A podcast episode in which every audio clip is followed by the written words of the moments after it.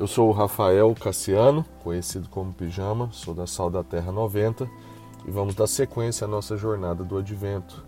O texto que nós vamos ler hoje está em Isaías, um livro do profeta, no capítulo 42, do verso 10 ao verso 18. E a palavra do Senhor diz para nós: Cantem um novo cântico ao Senhor. Cantem seu louvor desde os confins da terra Cantem vocês que navegam pelos mares, todos vocês que moram em litorais distantes. Levantem a voz, cidades do deserto, alegrem-se as vilas de Quedar. Exultem, habitantes de Sela. Aclamem do alto dos montes, que o mundo inteiro glorifique o Senhor e cante seu louvor.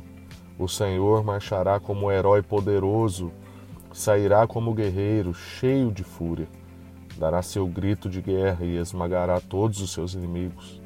Durante muito tempo fiquei em silêncio, sim, me contive. Agora, porém, como a mulher no parto, gritarei, gemerei e ficarei ofegante.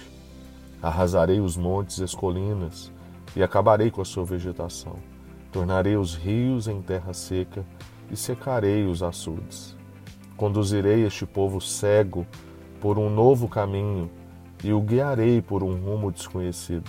Transformarei uma luz, transformarei em luz a escuridão diante dele, tornarei planos os trechos acidentados. Sim, farei essas coisas, não o abandonarei. Mas os que confiam em ídolos e dizem: Vocês são nossos deuses, sofrerão vergonhosa derrota. Ouçam surdos, olhem e vejam cegos. Amém. Essa é a palavra do Senhor para nós.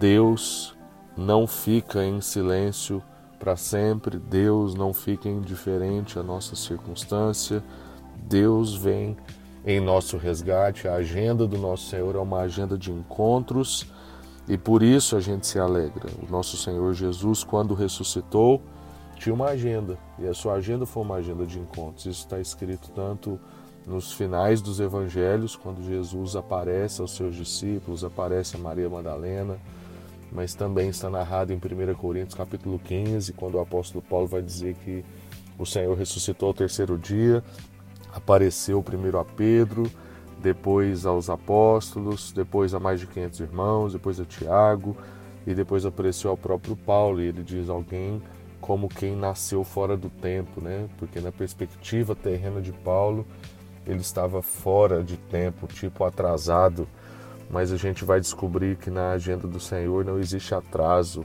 existe o tempo de Deus. E talvez muitas vezes a gente ache que o nosso Senhor está atrasado.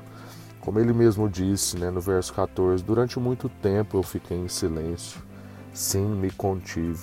Agora, porém, o nosso Senhor é um Senhor que tem o seu o seu limite, o cálice da ira, ele enche. E isso serve para o nosso consolo. Muitas vezes a gente tem dificuldade em entender um Deus que se ira, mas todo amor tem que ter também ira. E a Bíblia diz que a gente deve irar e não pecar. Ou seja, nós não podemos ser pessoas indiferentes, porque o nosso Deus não é indiferente. Quanto mais se ama, mais se ira. Como outro dia a gente compartilhou com a igreja, né? No meu caso, se alguém ah, fizer algo contra a Aurora, contra a Iana, contra o Vitinho, conhecerá a minha ira. Não tem como a gente ficar indiferente. Quanto mais se ama, menos indiferença. Então, Deus nos ama o suficiente para se importar para fazer algo a respeito. E é só por isso que ele enviou seu filho para se sacrificar no madeiro e morrer em nosso favor, mas não parou por aí. Ele ressuscitou ao terceiro dia e essa é a notícia de esperança para nós. Nós estamos no advento. O nosso Senhor veio porque ele não é indiferente, porque ele não nos quis nos deixar na situação em que nós estávamos, ele não nos deixou ah, diante dos nossos próprios pensamentos, das nossas próprias vontades, nossos próprios desejos, mas ele veio e depois ele foi para que o Espírito Santo de Deus viesse e nós não ficássemos sós. Nós também fomos inseridos numa família, salmista vai dizer que Deus faz o solitário viver em família. Ele veio porque ele ama, porque ele se importa e porque ele não fica indiferente. Então ele é um Deus que diz esse agora, porém. E é nesse Deus que a gente se alegra. Por isso que ele começa o verso 10 que nós lemos dizendo: Cantem um novo cântico ao Senhor, cantem o seu louvor. Porque nós temos motivos para cantar, nós temos motivo de gratidão. O nosso Senhor veio, ele desceu dos seus altos céus, do seu trono e foi às partes mais baixas da terra e venceu tudo por nós. Portanto, ele termina dizendo: Ouçam surdos, olhem e vejam cegos. O nosso Senhor veio, ele não é indiferente, ele te alcançou, ele me alcançou.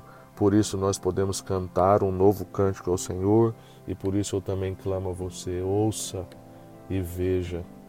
Ele está falando e ele está se revelando, principalmente agora nessa época que a gente lembra do advento, do Natal, da vinda do nosso Senhor. Deus te abençoe.